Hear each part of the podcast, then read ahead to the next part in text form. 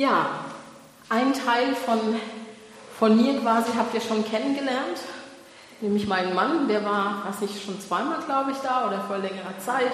Und jetzt habe ich endlich mal das Vergnügen, euch auch kennenzulernen, nachdem es irgendwie bis jetzt nie geklappt hat.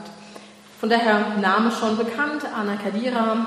Ich war bis Ende letzten Jahres, war ich Pastorin in Weinstadt und im Moment bin ich quasi ein freischwebendes Partikel im Universum. Ich bin unterwegs da, wo gebraucht wird zum Predigen. Ansonsten bin ich in der Seelsorge sehr viel tätig, als Coach unterwegs. Also bin gerade so in so einer Phase Neuorientierung und es ist einfach immer wieder schön, neue Gemeinden kennenzulernen und da so die DNA zu spüren und einfach drin zu sein und predigen zu können und mit euch gemeinsam Gemeinde bauen und den Glauben am Leben halten, was ja manchmal gar nicht so einfach ist. Von daher schön, dass ich heute bei euch sein kann.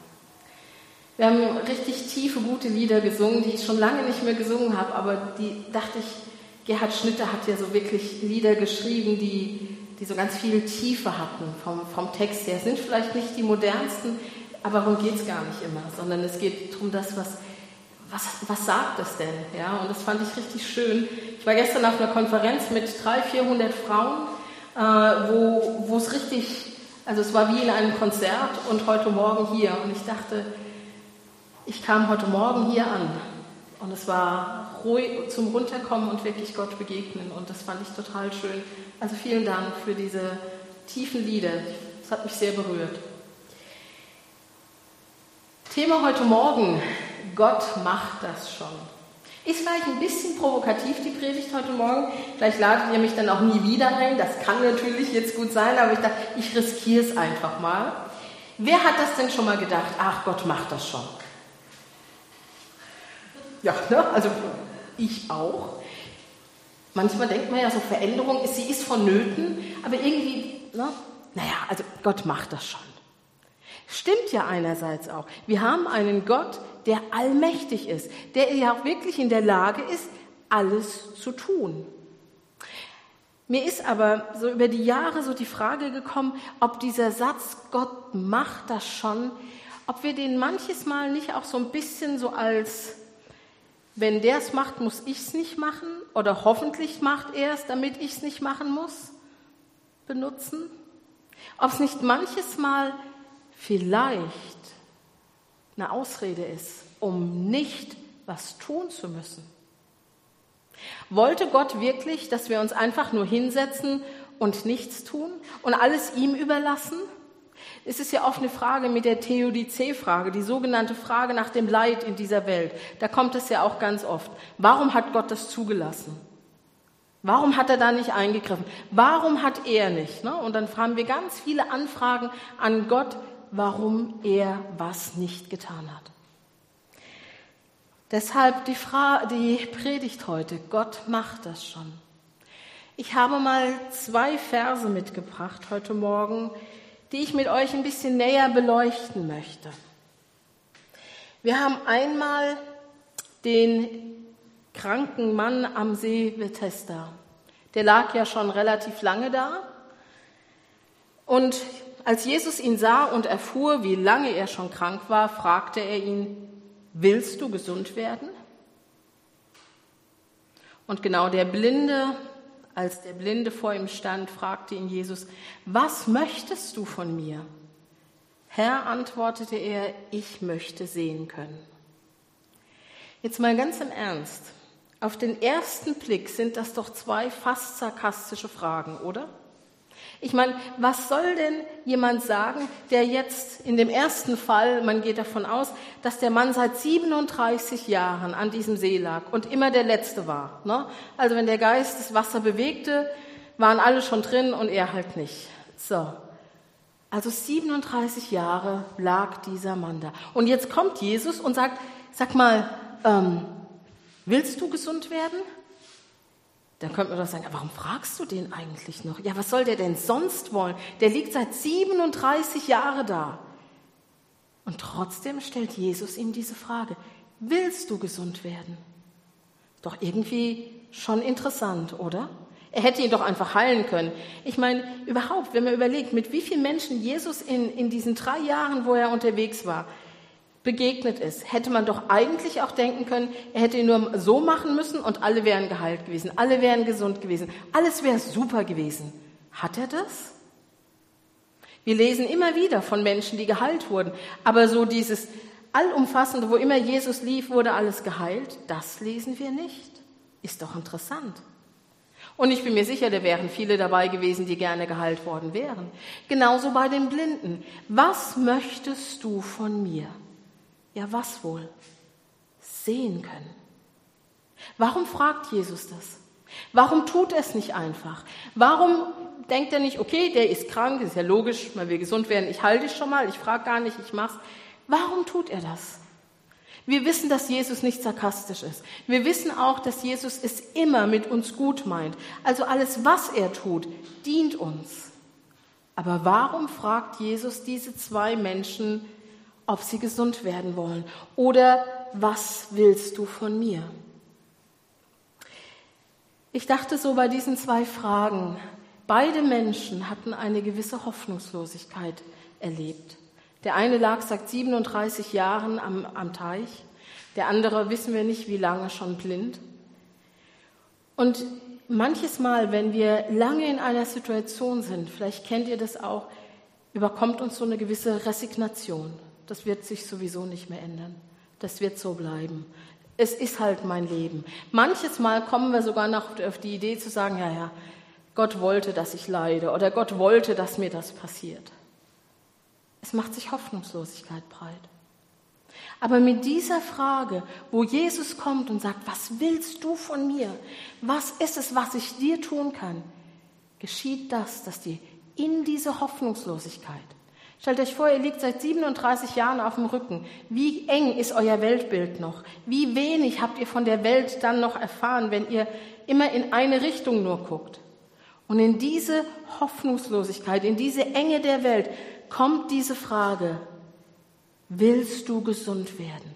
Diese Frage ist so viel mehr als nur, willst du gesund werden? Was bewirkt die Frage von Jesus? Ich habe mal so ein paar Gedanken dazu aufgeschrieben und würde die gern mit euch durchgehen. Einmal, es ist Appell an den Lebenswillen und Abkehr von der Hoffnungslosigkeit. Beide der Männer hätten sagen können, nö, du, mir gefällt's ja eigentlich ganz gut, ich bleib hier liegen, ich lebe jetzt seit 37 Jahren hier, jetzt kann ich auch liegen bleiben. Ne? Oder ich bleib blind, man weiß, was ich dann machen muss, wenn ich wieder sehe, da habe ich ja Verantwortung und dergleichen. Das ist Hoffnungslosigkeit, das ist Resignation. Aber in dem Moment, wo Jesus kommt und diese Frage stellt, will er, dass wir daran teilhaben. Er will uns wegführen von dieser Hoffnungslosigkeit, dass wir uns zufrieden geben mit einer Situation. Einfach sagen, na, es ist halt jetzt so. Und wenn Gott wollte, dann könnte er das ja schon machen, aber er hat es nicht getan, also ist es jetzt so. Ich glaube nicht, dass das so ist. Ich glaube, dass wir manches ertragen und durchleben müssen. Das ist so. Nicht, wir sind noch nicht im Paradies. Der Himmel, der kommt erst noch, wo wieder alles gut sein wird. Aber mit dieser Frage will ja Jesus absolut, dass der Mensch teilhat an dem, was geschieht. Er will seine Meinung wissen. Er will nicht einfach über ihn entscheiden, sondern er gibt ihm diese, diese, ich sag mal, Verantwortung für sein Leben zu entscheiden. Willst du wieder laufen? Willst du deine Matte nehmen und aufstehen? Oder willst du hier liegen bleiben? Willst du aktiv werden, dich aus der Hoffnungslosigkeit hin zum Leben wenden. Jesus ist wichtig, was der Mensch will. Es ist ihm zutiefst ernst mit dieser Frage. Er will nicht über seinen Kopf hinweg entscheiden. Kennt ihr das, dass diese, ich hätte ja gewollt, aber ich konnte nicht. Die anderen wollten ja nicht, dass das passiert. Das nennt man auch Opferhaltung. Wir fühlen uns oft im Leben zu Opfern gemacht, weil wir uns vielleicht von jemand überfordert fühlen oder von der Situation. 37 Jahre am See liegen oder für lange Zeit blind sein, ist man das Opfer. Opfer der Umstände, Opfer der Erkrankung, Opfer im Sinne von, ich kann nicht teilhaben am Leben. Aber mit der Frage, willst du wieder sehen werden, muss der Mensch in dem Moment entscheiden, bleibe ich in dieser Haltung oder trete ich da raus? Werde ich aktiv oder bleibe ich da sitzen und erleide eben für den Rest meines Lebens, was mir widerfahren ist? Das ist eine ganz klare Entscheidung, die der Mensch da treffen kann. Und ich bin mir sicher, ihr kennt die Geschichte mit dem Jüngling, ne? der ja zu kam und gesagt, was muss ich tun, um dir nachzufolgen? Und was war die Antwort? Gib alles her, was du hast, verkauf's alles, gib's den Armen und folge mir nach. Und was hat der Jüngling gemacht? Er ist von dannen gegangen. Er sagt, nee, das kann ich nicht. Sorry, ich habe so viel, ich gebe das nicht her. Er ging betrübt von dannen. Meine Intention ist, ich wäre ihm nochmal nachgegangen. Ich sage, du, pass mal auf, komm mal her. Jetzt, jetzt setzen wir uns mal hin und wir diskutieren das aus. Kannst du jetzt nicht einfach weggehen? Jetzt guck mal, dann mach's halt langsam oder mach so ein bisschen und da ein bisschen. Jesus ließ ihn gehen. Es war seine Entscheidung. Und er ist ihm nicht nachgerannt und hat irgendwie gesagt, aber du musst es doch verstehen, du musst doch. Jesus hat die Entscheidung dieses Jüngling angenommen. Er hat ihn akzeptiert und er ließ ihn gehen. Finde ich furchtbar, tut mir als Seelsorger richtig weh, aber offensichtlicherweise entscheidet Jesus nicht über unseren Willen. Und genauso hier. Aufgebende Opferhaltung. Er bietet es den kranken Menschen an. Wenn du willst, hole ich dich hier raus. Wenn du nicht willst, hole ich dich hier nicht raus. Obwohl er es ja gekonnt hätte. Wir sind uns, glaube ich, alle im, ähm, äh, einig, Jesus hätte einfach heilen können. Wäre das Ding durch gewesen. Ich glaube, das ist ein Punkt, den wir alle kennen. Das Bekannte und Bequeme zu verlassen. Wem macht das schon Spaß? Man hat sich doch eingerichtet. Es ist vielleicht ein bisschen ungemütlich, ne? Und manchmal denkt man, ah, so ein bisschen was anderes wäre schon schön. Aber im Großen und Ganzen ist es ja schon, ach komm, es ist in Ordnung. Kennt ihr diese Gedanken? Das Neue, das ist, macht Angst. Ich weiß ja nicht, ob das genauso bequem ist. Am Anfang ist es vielleicht noch nicht mal so bequem. Ne? Man muss sich erst so ein bisschen zurechtruckeln, dass es wieder bequem wird. In dem Moment, wo Jesus uns fragt, was willst du, dass ich dir tue, brauche ich zweierlei. Ich brauche den Mut, ihm zu antworten und sagen, ich würde gerne diese Situation verlassen. Und ich brauche Vertrauen, dass das, was dann kommt, gut ist. Es mag schwierig sein. Es mag erstmal holprig und unbequem sein, aber hat Gott uns als Wesen geschaffen, dass uns alles zufliegt? Oder hat er uns als handelnde Wesen geschaffen? Als Wesen mit Verstand, mit Gaben, mit Wirksamkeit? Gott wollte keine Marionette. Gott hat uns wirksam geschaffen. Wir dürfen mitmachen. Wir dürfen gestalten. Und das Alte und Bequeme zu verlassen, braucht den Mut und es braucht das Vertrauen. Du hast meine Füße auf weiten Raum gestellt. Also weiter Raum, ne? Das ist in Gottes Betrachtungsweise ganz schön weit, glaube ich, ne? Das ist Weite, die er uns geschenkt hat. Natürlich mit seinen Grenzen, mit seinen Armen der Liebe außenrum. Aber wo ist dein Punkt, wo du vielleicht Bequemes und Altes verlassen darfst? Wo steht Jesus vor dir und fragt dich, was willst du, dass ich dir tue? Ich bin Notfallseelsorgerin und da kommt man ja manches Mal in ganz furchtbare Situationen. Und es wäre ganz einfach zu sagen, ach kommen Sie, ich, ich helfe Ihnen mal gerade, ich mach mal. Und eine der Fragen, die uns als Notfallseelsorger leitet, ist, was willst du, dass ich dir jetzt tue? Wir fragen die Betroffenen, sofern sie noch dazu in der Lage sind, das zu beantworten, was brauchst du jetzt? Wir machen nicht einfach. Wir fragen, weil in dem Moment der Mensch wieder ins Handeln kommt, aus der Schockstarre hinein ins Gestalten. Und das ist der Moment, wo ein Mensch wieder am Leben teilnimmt. Und wenn wir das übertragen auf Jesus, wie sehr will er, dass wir am Leben teilhaben, dass wir das, was er, was Gott in uns hineingelegt hat, einsetzen. Und dazu müssen wir manches Mal und dürfen, es ist noch nicht mal ein Müssen, es ist ein Dürfen, Altes und Bequemes verlassen. Denn danach, wenn wir mit Gott unterwegs sind, sollte es ja besser werden. Und ich glaube, das vergessen wir oft, dass danach ja nicht was Schlechteres kommt. Verlust des sekundären Krankheitsgewinns, das geht so ein bisschen mit der Opferhaltung ähm, einher. Man spricht vom sekundären Krankheitsgewinn, wenn ich krank bin und andere mich versorgen, muss ich ja keine Verantwortung übernehmen zum Beispiel. Ne? Dann ist der Gewinn, dass andere für mich sorgen müssen und ich nichts tun muss.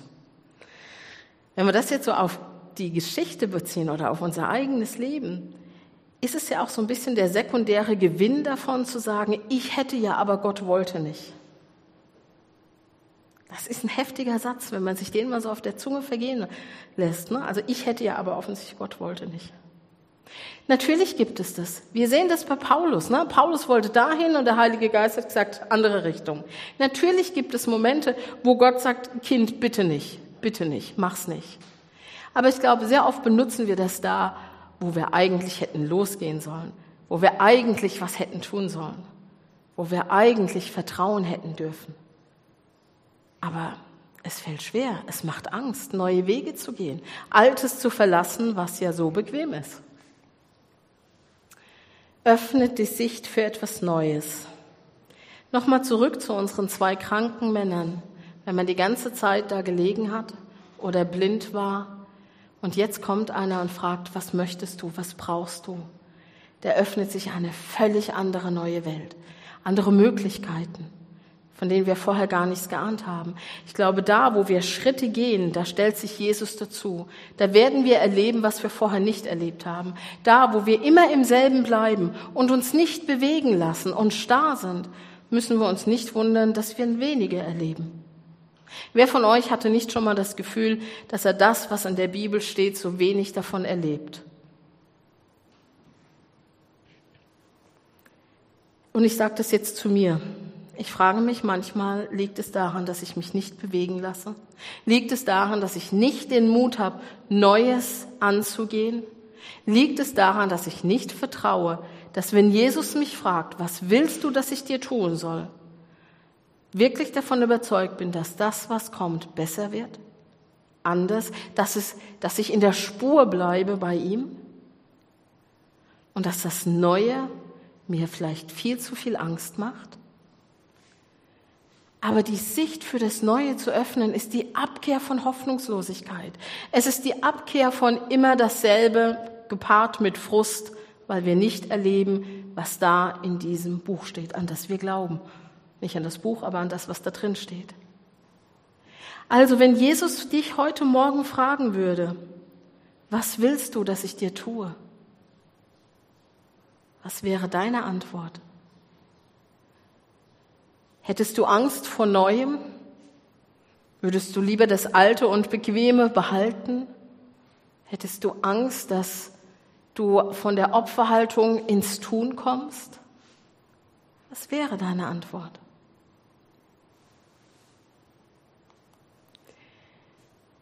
Nochmal, warum stellt Jesus diese Frage? Wir haben schon gesagt, wir sind davon überzeugt, dass Jesus nicht sarkastisch ist. Wir sind davon überzeugt, dass es Jesus immer gut mit uns meint. Dennoch fragt er hier, was möchtest du? Mit dieser Frage, das möchtest du, das ist, wenn, wenn ich jetzt frage, du, was möchtest du, ne, dann, dann hat das, das kann ich dich fragen, ohne dass ich dich kenne, ne, und dann sagst du vielleicht irgendwas und vielleicht kann ich das, vielleicht aber nicht. Wenn aber Jesus uns fragt, ist es ein Erkennen der Person. Was möchtest du? Du Mensch, den mein Vater geschaffen hat, du Mensch, für den ich mein Leben gegeben habe. Und eigentlich weiß Jesus die Antwort schon längst. Und trotzdem will er es von uns formuliert wissen, weil er das Interesse an uns hat, weil er uns mit in das Geschehen hineinnimmt und nicht einfach über uns hinweg regiert und sagt, ich mach schon mal, ob du willst oder nicht. Kennt ihr diesen einen Videoclip, wo eine alte Dame am Straßenrand steht und ähm, die Ampel ist, ist, ist grün und ein junger Mann kommt, hakt sie unter und zerrt sie schon mal auf die andere Straßenseite und die Frau dreht sich rum und da fährt ihr Bus auf der Straßenseite, auf der sie stand. So ist Jesus nicht. Er schnappt uns nicht schon mal und sagt, du, ich mach schon mal, weil ich weiß es ja schon, ne? Also ich weiß ja sowieso, was für dich am besten ist. Ich mach schon mal, bis du kommst, dauert eh alles viel zu lang. Nein, weil er dich kennt und weil er dich liebt, möchte er deine Beteiligung. Sonst könnten wir hinterher ihm auch immer die Schuld geben für alles. Ne? Wäre praktisch, funktioniert aber nicht. Er will deine Beteiligung, denn es ist dein Leben, dein von Gott geschenktes Leben. Er will die Teilhabe, denn Gott hat uns als wirksame und handelnde Wesen geschaffen. Nirgendwo in der Schöpfung sehen wir irgendwo, dass Gott uns dumm oder unmächtig oder unwirksam geschaffen hat. Nirgendwo. Im Gegenteil, mit der Beauftragung des Heiligen Geistes sind wir bevollmächtigt. Wir haben Macht. Ich weiß, es ist in der heutigen Zeit ein ganz schweres Wort, weil wir sofort an ganz schlimme Dinge denken. Aber die Macht, die Gott uns gegeben hat, ist eine Macht, unser Leben so zu gestalten, dass wir ihn widerspiegeln. Und Opferhaltung und sekundärer Krankheitsgewinn spiegelt nicht die Fülle und Allmacht Gottes wider. Im Gegenteil, es hält sie klein, es versteckt sie. Also wir dürfen uns beteiligen, wir dürfen oder wir sollen Teilhabe an dem, was uns widerfährt. Und das ist das, was ich glaube, diese Entscheidungsfreiheit. Wir haben, so wie der Jüngling, die Entscheidung zu sagen, will ich oder will ich nicht. Und Jesus lässt uns. Und das ist, glaube ich, eine Frage, wo wir oft sagen, wenn uns hinterher irgendwas passiert, ja, warum hat er denn nicht? Also ich dachte, Gott ist allmächtig, jetzt hätte er doch mal können. Wie haben wir uns denn entschieden? Haben wir uns für ihn entschieden? Oder haben wir schon mal entschieden, ohne ihn zu fragen und hinterher wünschen wir uns, dass er das dann wieder klar biegt? Ich glaube, Gott geht mit uns da, wo wir Fehlentscheidungen treffen. Bin ich absolut davon überzeugt. Das heißt aber nicht, dass er alle Steine aus dem Weg räumt. Aber er ist dabei, während manche Konsequenzen wir tragen. Aber die Entscheidung für oder gegen, die lässt er uns. Gott sei Dank. Denn wolltet ihr Marionetten sein? Wolltet ihr, dass jemand für euch alles entscheidet, alles tut, ob ihr es wollt oder nicht? Ich finde, in dem Moment, wo Gott uns die Entscheidungsfreiheit gegeben hat, spricht er uns Würde zu, spricht er uns Wert zu, spricht er uns dieses Gegenübersein von ihm zu. Denn obwohl er allmächtig ist, schenkt er uns die Freiheit zu entscheiden. Ich finde, das ist eine riesengroße Würde, die er uns dazukommen lässt. Und dann ist es noch wichtigere. Bei dem Blinden fragt der Jesus, was möchtest du von mir? Ich hatte das Beispiel eben mit dir, ne? wenn, wenn ich kann nicht das tun, was Jesus kann. Aber die Frage von mir bedeutet, wenn du mich fragst, bevollmächtige ich dich, dein Leben zu handeln. Bevollmächtige ich dich mit all dem, was du brauchst, um entweder in dieser Situation was zu verändern, um mutig voranzugehen. Es ist die absolute Bevollmächtigung, die Jesus uns Menschen zuspricht. Und ist das nicht unglaublich? Ist das nicht was, wo wir uns eigentlich danach sehnen, handeln zu sein, was tun zu dürfen im Namen Jesu? Dass wir nichts erleben, liegt nicht daran, dass Jesus nicht will. Liegt nicht daran, dass er uns was vorenthält und sagt, na ja, du bist noch nicht so weit. Es liegt öfters vielmehr daran, dass wir uns gar nicht bewusst sind, dass wir bevollmächtigt sind. Als Kinder Gottes. Wir sind nicht dazu verdammt, auf dem Stuhl zu sitzen und zu warten, bis das Paradies anbricht. Absolut nicht. Wenn man überlegt, wie viel Mal in der Bibel es heißt, geht, tut, macht, glaubt, hofft, lebt, das sind alles Aufforderungen. Ist euch das schon mal aufgefallen? Das ist ein ganz schöner Aufforderungscharakter in der Bibel. Aber wir sind bevollmächtigt dazu. Er hat uns alles gegeben, was wir dazu brauchen. Es wäre voll, völlig fies, wenn Jesus sagt, mach schon mal, aber ich habe dir gar nicht gegeben, was du brauchst. So ist er nicht. Wenn Gottes Ebenbildlichkeit in uns sich verankert hat, dann haben wir ganz, ganz viel schon mitgekriegt. Und dann haben wir noch die Gaben, die noch obendrauf kommen. Und dann haben wir Lebenserfahrung. Und dann haben wir den Heiligen Geist. Wir sind bevollmächtigt.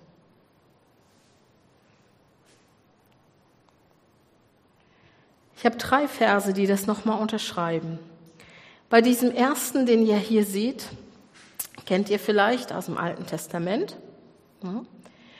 Und der Mensch gab Namen allem Vieh und den Vögeln des Himmels und allen Tieren des Feldes.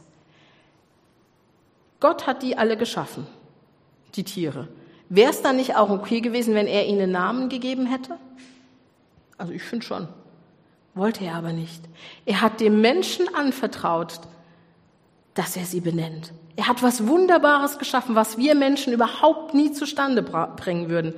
Und er hat gesagt, und du Mensch, du gib ihnen den Namen. Er wollte, dass der Mensch teilhat an der Schöpfung, an wunderbaren Geschöpfen.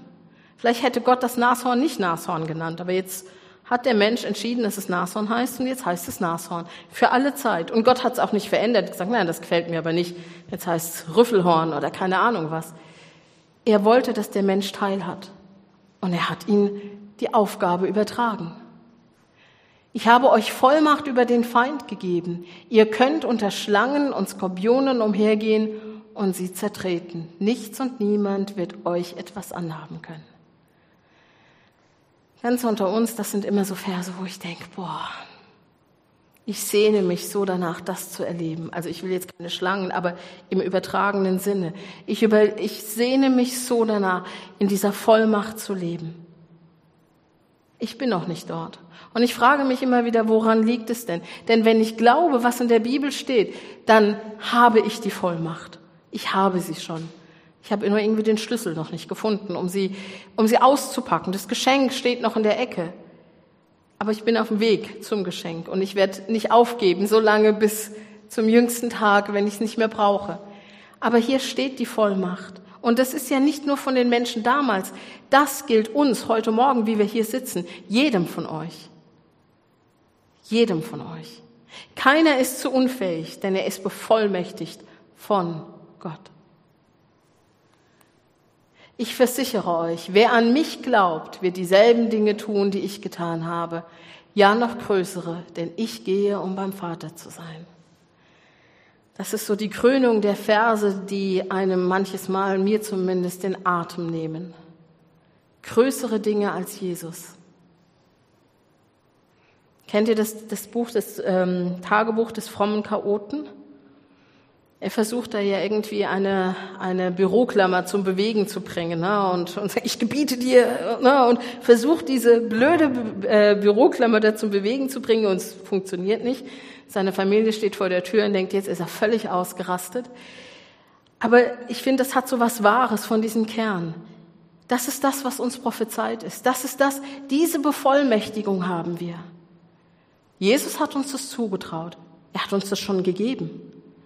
Aber unseren Verstand übersteigt es bei weitem. Also mein tut es es auf jeden Fall. Ich weiß nicht, wie es euch damit geht. Aber nichtsdestotrotz, nur weil ich es nicht tue oder ich es nicht verstehe, heißt es nicht, dass die Bevollmächtigung nicht da ist. Das ist das, was Jesus in uns hineingelegt hat. Ist dir das bewusst? Lebst du da drin? Ich brauche immer wieder eine Erinnerung. Ich brauche immer wieder die Erinnerung, wenn Jesus vor mir steht, was willst du, dass ich dir tue? Dass ich mir dieser Bevollmächtigung, die er über mein Leben ausgesprochen hat, bewusst werde. Und sage, und weil du mich bevollmächtigt hast, gehe ich diesen Schritt, der mir solche Angst einjagt. Und ich wage es mit dir. Schritte im Gebet, Schritte, die mich letztendlich tragen, weil er will, dass ich teilhabe weil er will, dass ich dazugehöre. Er kann, Gott kann, gar keine Frage. Aber er will es nicht ohne uns.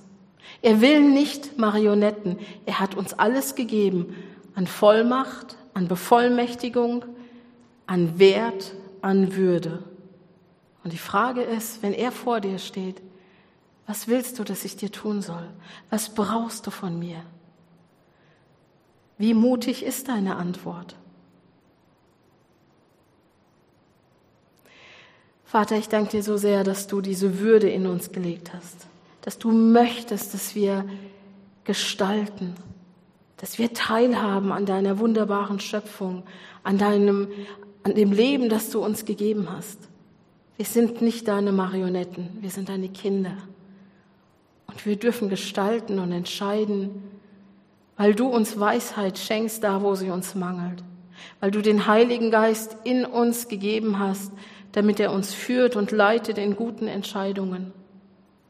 Ja, du hast uns nie allein gelassen und du hast versprochen, dass du das nie tun wirst. In dir sind wir sicher. Wir sind mit Christus in Gott verborgen. Herr, so hilf uns da, wo wir ängstlich sind, da, wo wir uns unserer Bevollmächtigung von dir nicht bewusst sind. Hilf uns in diese Vorstellung zu kommen, in dieses Wissen zu kommen, was du in uns hineingelegt hast, wer wir in deinen Augen sind. Danke, Herr, dass du gesagt hast, da, wo ich dich sehe, da, wo ich an dich denke, da jubele ich über dich, weil du mir so wichtig bist. Vater, schenke uns Mut, Vertrauen, Schenke unsere Füße diesen sicheren Schritt zu gehen, um das Alte und Bequeme zu verlassen und das Neue, das du für uns hast, in Empfang zu nehmen und auszuprobieren. Ich danke dir für den Segen, den wir in unserem Leben schon erfahren haben. Und Herr, ich danke dir heute schon für das, was du mit uns tun wirst. Mit jedem ganz individuell. Und dass all das, was du tust, dazu dient, uns zu segnen und dich zu verherrlichen. Amen.